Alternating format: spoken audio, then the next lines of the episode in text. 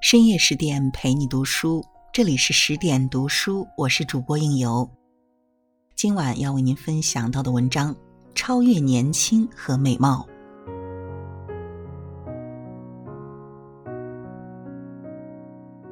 在网络上多次被人叫做老太婆，叫人的以为被叫的一定会大受打击，从此一蹶不振。扪心自问，刚刚看到时还真是受了点打击。但是把他们的动机和自己的反应仔细想了一下，也就释然。首先想到的是，女人跟男人还是不平等。一个五十多岁的男人要是被人叫做老头子，虽然会有点纳闷儿，我已经老了吗？但是就不会有过多的反感。从这么叫人的人的角度看，最多也就是眼神儿不大好，没有骂人的意思。可是叫老太婆，怎么就有了骂人的意味？原来传统妇女的全部价值就在于年轻和美貌，如果她没有了这两样东西，她就完蛋了。所以，一个老太婆，尤其是丑老太婆的价值等于零。所以，把一个五十岁的传统女人叫做老太婆，就能给她沉重的打击。所以，白雪公主里面的邪恶王后总要一再的问镜子。谁是天下最美的女人？人都要老，都会变丑，这是自然规律。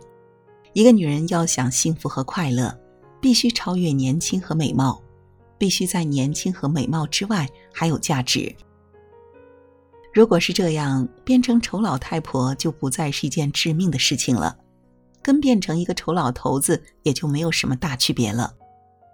其次，我认为人在什么岁数。就是什么岁数的样子最好。如果二十岁的人像五十岁就不大对劲儿，五十岁的人还像二十多岁也不对劲儿。我爸爸是个比较好色的人，他有一次悄悄对我说：“你妈妈从来没有漂亮过。”可是，在妈妈八十岁的时候，我觉得妈妈很美，她的头发全白了，有的地方都露出了头皮。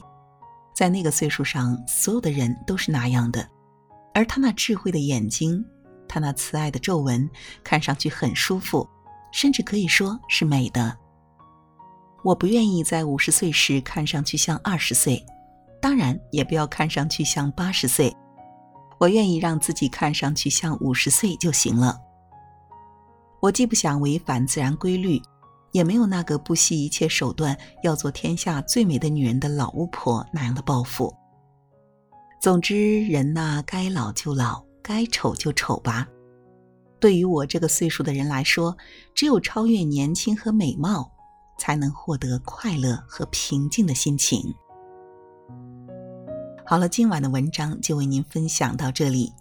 更多美文，请继续关注十点读书。